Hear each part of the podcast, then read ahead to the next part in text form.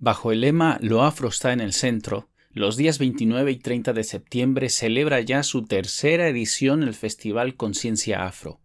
Será en las instalaciones de Matadero en Madrid y es un espacio de afectividad y empoderamiento de la comunidad africana, afrodescendiente, negra, en el contexto del Estado español. He tenido el gusto de conversar en exclusiva para este episodio con Jason García López, miembro del equipo organizador del proyecto, donde nos contará sobre conciencia afro y todo el trabajo e iniciativas permanentes detrás del proyecto. También nos comparte algunas reflexiones y aprendizajes, como la necesidad de estos espacios de creación de comunidad, de aprendizaje, de identidades y pertenencias colectivas emancipadoras frente al paternalismo y al racismo estructural e institucional que hay allá afuera. Estás en Contradiscursos, episodio 8, Conciencia Afro. Lo afro está en el centro. Hola, soy Víctor Paul y te doy la bienvenida a un episodio nuevo de Contradiscursos, un podcast de análisis y actualidades sobre migraciones, racismos, antirracismos y activismos desde una perspectiva crítica. Más que un podcast, es un espacio abierto, compartido. Por ello te invito a enviarme tus comentarios, reflexiones y pensamientos mediante texto o mensaje de voz a contradiscursos.podcast.gmail.com. No te pierdas los próximos episodios suscribiéndote al canal de Telegram Contradiscursos y también en las principales plataformas de podcasting y redes sociales. Te doy la más cordial bienvenida. Bajo el lema Lo afro está en el centro, los días 29 y 30 de septiembre celebrará ya su tercera edición del festival Conciencia Afro. Será en las instalaciones de Matadero en Madrid y es un espacio de afectividad y empoderamiento de la comunidad africana, afrodescendiente, negra, en el contexto del Estado español. Durante todo el fin de semana, Conciencia Afro ofrece una gran variedad de actividades, tales como proyecciones en la cineteca, obras de teatro, sesiones de DJs, conciertos, espacios interactivos, mesas redondas, presentaciones de libros y actividades infantiles. La edición de este año se centra en el concepto historia, y se enmarcan las actividades del Decenio Internacional para los Afrodescendientes, declarado por las Naciones Unidas, de 2015 a 2024. Conciencia Afro 2018 escoge esta temática para destacar el arraigo actual y de siempre que las comunidades afrodescendientes tienen en la historia de España. Sin embargo, no nos equivoquemos. Conciencia Afro no se limita a dos días intensos de actividades. Pese a que este es un proyecto joven, apenas es su tercer año de vida, detrás hay muchísima reflexión, historia y trabajo comunitario repletos de esfuerzo, reivindicación y proyectos de construcción colectiva emancipatorios. He tenido el gusto de conversar en exclusiva para el podcast Contradiscursos con Jason García López, miembro del equipo organizador del proyecto. Él nos cuenta de cerca la historia y el nacimiento de Conciencia Afro, nos habla de los proyectos que son ya pilares que le sostienen y de todo el trabajo que hay detrás. Pero Jason también nos comparte reflexiones y aprendizajes, como la necesidad y la urgencia de seguir abriendo más espacios de creación de comunidad, de aprendizaje, de identidades y pertenencias colectivas emancipadoras frente al paternalismo y al racismo estructural e institucional que hay allá afuera. Así que, sin más demora, vamos a escuchar cómo ha sido el nacimiento de Conciencia Afro de la voz de Jason. Sí, Afroconciencia es, un, es una organización que nace hace tres años a raíz de un encuentro que organizó la educadora Ana Cebrián, perteneciente en ese momento y, y actualmente al, a la organización Pedagogías Invisibles, ella organizó una jornada que se llamaba From Pobre y lo que hizo fue reunir a diferentes organizaciones de la comunidad eh, africana y afrodescendiente de Madrid para tener un espacio donde dialogar y, digamos, dar a, conocer la, labor de estas diferentes organizaciones, ¿no? Después de la organización de este evento, eh, algunas de las personas que nos habíamos implicado eh, participando a través de nuestras organizaciones, nos implicamos en la elaboración de un nuevo proyecto para tener un espacio aún más grande, ¿no? Que el que tuvimos ese fin de semana elaboramos este proyecto eh, que, fuimos las personas que nos implicamos al principio. Fuimos eh, Rubén H. Bermúdez, eh, Deborah Coca, eh, la propia Ana Cebrián y yo fuimos los que presentamos este proyecto a Matadero y Matadero eh, aceptó, eh, digamos, impulsar un espacio en el cual se dieran muchas más actividades y un espacio más grande para la comunidad africana afrodescendiente. Desde entonces no hemos parado de crecer y sobre todo la señal que nos permitió, digamos, plantear un proyecto más grande aún fue que para el, al festival acudieron 11.000 personas durante los dos días del festival y también sobre todo la parte de la charla debate. Durante la charla de debate se estaba destinado un tiempo estimado de eh, unas dos horas y casi nos íbamos a las tres horas y la gente hacía colas para coger el micrófono y poder hablar, ¿no? Porque prácticamente en Madrid ni ningún lugar de España tenemos espacio para reflexionar sobre qué significa ser negro en una sociedad, en la sociedad española, ¿no? Como decía al principio, Conciencia Afro no se limita a dos días intensos de actividades sino que detrás le sostienen proyectos de construcción colectiva de forma permanente. Entre ellos están Afronterizos, Espacio Afrofeminista, Revista Negres, Juristas Afroeuropeos, Espacio Afro y Biblioteca de Creación. ¿En qué consisten los proyectos que nacen de Conciencia Afro? Dejemos que Jason nos explique con más detalle vimos la necesidad de ampliar mucho más eh, ese espacio y nació el espacio afro, que es lugar que tiene, tiene actividad durante todo el año y es el lugar donde nacen dos proyectos. Dos proyectos al principio fueron, que fue el proyecto de educación. Ahora tenemos un grupo de educación que se llama Fronterizos, que acaba de sacar una publicación de la primera experiencia que tuvimos en un colegio de la Plaza Lítica, en un colegio donde nos, nos metimos en una clase donde había una mayoría de alumnos y alumnas no blancos y reflexionamos con ellos sobre, sobre cómo el racismo afecta a, las diferentes comunidades a las que pertenecemos. Aparte también nació la revista digital Negres, que actualmente también está activa.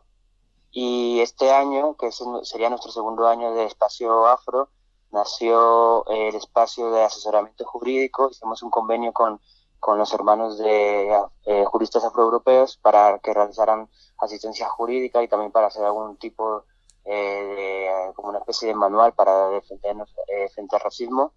También hemos impulsado un espacio afrofeminista que lo es, es coordinado por Esther Mayoko.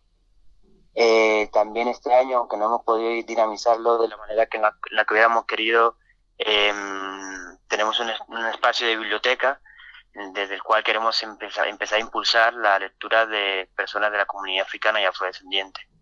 Y en un principio creo que eh, actualmente esos son los proyectos que están activos en, en, en, afro, en Afroconciencia, aunque ahora ya nos llamamos Conciencia Afro. El festival es como la celebración y también la visibilización de lo que hacemos a, a lo largo de todo el año. Pero el festival es una de las actividades que realizamos como asociación. ¿Por qué Conciencia Afro ha tenido un tremendo éxito en la comunidad africana y afrodescendiente?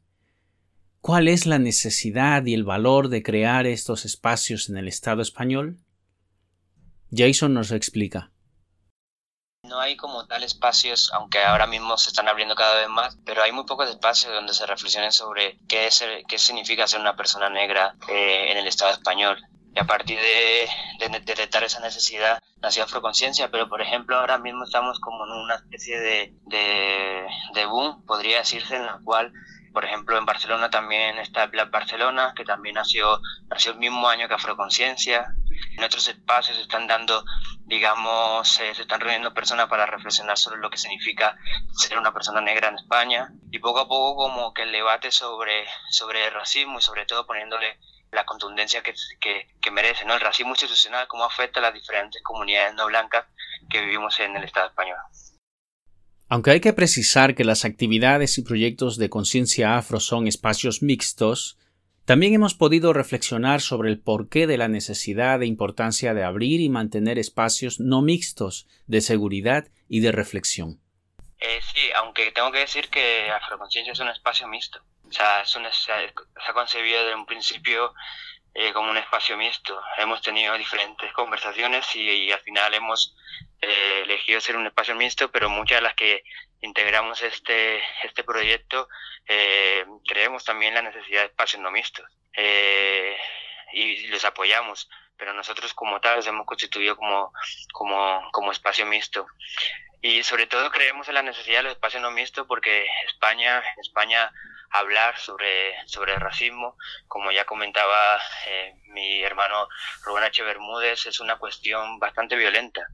Es una cuestión bastante violenta y por eso siempre se relega al último, al último momento de la tarde o cuando se relega al último momento de la tarde. Pero prácticamente no se quieren eh, plantear debates desde los postulados que se deberían plantear un debate real sobre el racismo. Simplemente se va por esa idea de moralidad, de intentar lanzar campañas de publicidad para sensibilizar y demás, pero no se quiere plantear cuáles son las estructuras que cimentan la existencia de ese racismo institucional. Entonces, muchas de las que estamos aquí, por eso vemos también la necesidad de articular espacios no mixtos, sobre todo porque, porque no todo el mundo se siente a gusto compartiendo eh, sus experiencias racistas con otra persona que puede que se las niegue, como ha pasado o nos ha ocurrido en muchas ocasiones, constantemente. Sí, por eso apoyamos la necesidad de los espacios no mixtos, que nosotros seamos, ya digo, un espacio mixto como tal, pero nuestro mensaje y nuestro, nuestro digamos, proyectos, eh, cuando los anunciamos, tienen un claro mensaje a quién va dirigido. O sea, va dirigido a la comunidad africana y afrodescendiente. Y con ese mensaje queremos dejar claro que estos espacios considerados mixtos, eh, al final, digamos, tiene una necesidad imperiosa de estar eh, compuesto por personas africanas y afrodescendientes. Y las personas blancas que entran, que al final son bastante pocas, vienen ya con un trabajo hecho. Si no, al final acaban viendo que la propia lógica del espacio hace que vea que esa persona no puede estar en ese espacio como tal, a no ser que respete una, una serie de reglas y que no atrase, digamos, el, el, el funcionamiento de, del grupo porque ya digo, en plan, una cosa es ser un espacio mixto y otra cosa es permitir o enredarte en debates que en un principio tú ya estás por superado en un espacio como Afroconciencia. Por cierto, ¿y con qué reacciones y aceptación se encuentran en Conciencia Afro por parte de la gente blanca? Digamos que mm, sobre todo el primer año, ¿no? El primer año sí que nos encontrábamos con algún que otro alguna que otra persona que venía con el mismo rollo de siempre. Pero poco a poco, y gracias sobre todo al, movimiento antirracista, eh, se están educando a la propia población para que sepan cuáles son su posición y cuáles son los debates que tienen que plantearse. Y cuando hay un momento en el cual una pregunta es oportuna y cuando hay un momento que esa pregunta no es oportuna. La gente, sobre todo la mayoría de la gente blanca, viene a, a ver lo que estamos haciendo, a ver lo que estamos haciendo, a aprender muchísimo, a darnos también, a felicitarnos por todo el trabajo que estamos realizando, ¿no? No todas, por supuesto. Esto no es algo para nada así, pero sí que hay un gran porcentaje de, de, de aceptación, aunque poco a poco, ya digo. Jason también nos comparte sus reflexiones finales sobre la necesidad de seguir abriendo, creando e impulsando proyectos como Conciencia Afro, es decir, iniciativas de construcción colectiva emancipatorios frente al paternalismo euroblanco, pero también frente al racismo estructural e institucional. Una de las cosas que, vas aprendiendo es que este tipo de, organizaciones y espacios se aceptan un poco a regañadientes, ¿no? Porque ellos nunca esperaban que hiciéramos algo así. O sea, ellos no, no, no se esperaban que algo funcionara así, menos llevado por afrodescendientes y africanos porque digamos que históricamente la cuestión ha sido que sean personas blancas las que gestionen proyectos eh, dirigidos a la comunidad africana y afrodescendiente, ¿no? Entonces nosotros hemos querido dar la vuelta a todo esto y somos nosotras mismas las que gestionamos este espacio y no asumimos ningún tipo de tutela de, de nadie.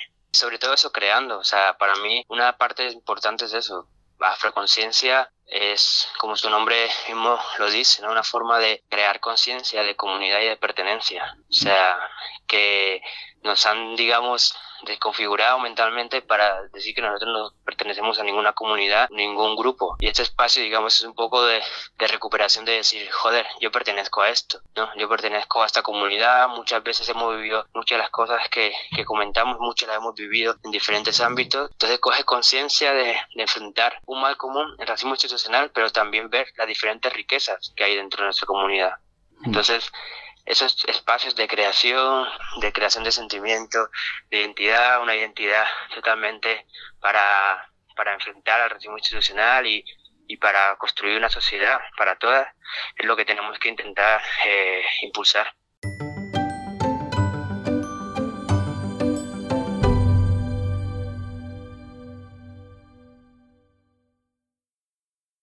Conciencia Afro tiene para este año una programación espectacular, como por ejemplo quiero destacar dos mesas redondas, Historia del movimiento negro en España, moderada por Lucía Bomio, y diferentes miradas de Guinea Ecuatorial con el motivo del 50 aniversario de la antigua colonia española. La historia en común de estos dos países y su impacto en la diáspora ecuatoguineana en España quedan ilustradas por la exposición Ojos que no ven, corazón que no siente, y el relato teatral autobiográfico de Manoliño Ongema, artista ecuatoguineano que formó parte del circo de los muchachos Ngoan Ntangan, Dos mundos que se tocan.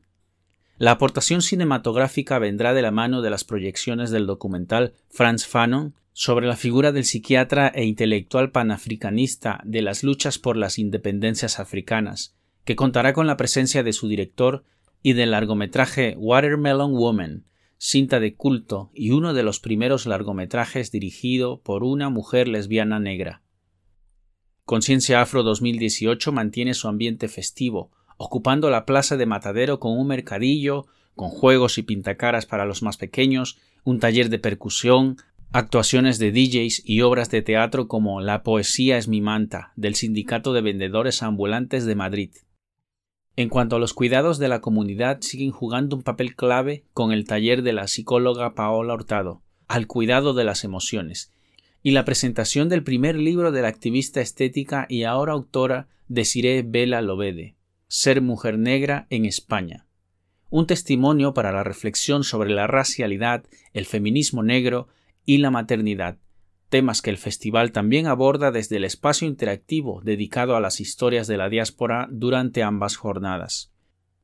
El festival contará también con el cuadro flamenco a cargo de Jim Caes y Graves, los conciertos de Ariana Puello, John Gravy y de Nakani Kante, que cerrará la programación. Recuerda, lo afro está en el centro, 29 y 30 de septiembre, en las instalaciones de Matadero Madrid. Encontrarás más información en la página web www.conciencia-afro.com. Repito, www.conciencia-afro.com.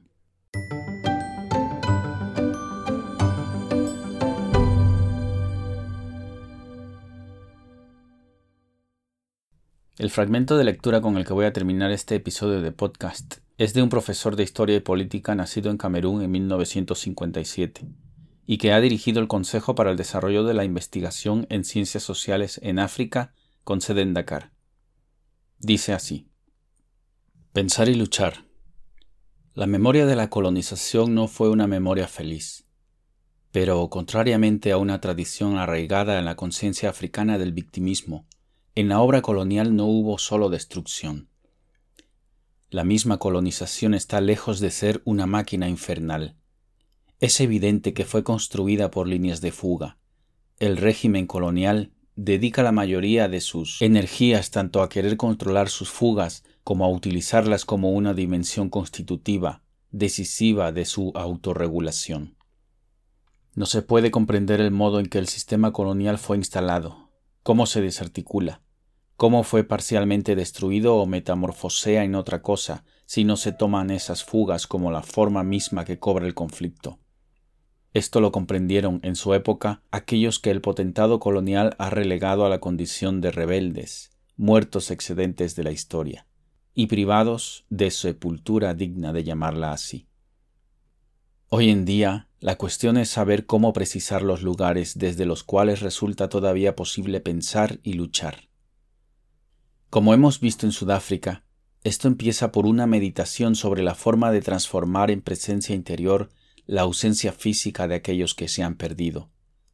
Debemos, pues, meditar sobre esta ausencia y dar, haciéndolo, toda su fuerza a la cuestión del sepulcro, es decir, del suplemento de vida necesario a la rehabilitación de los muertos, en el seno de una nueva cultura que no debe jamás olvidar a los vencidos.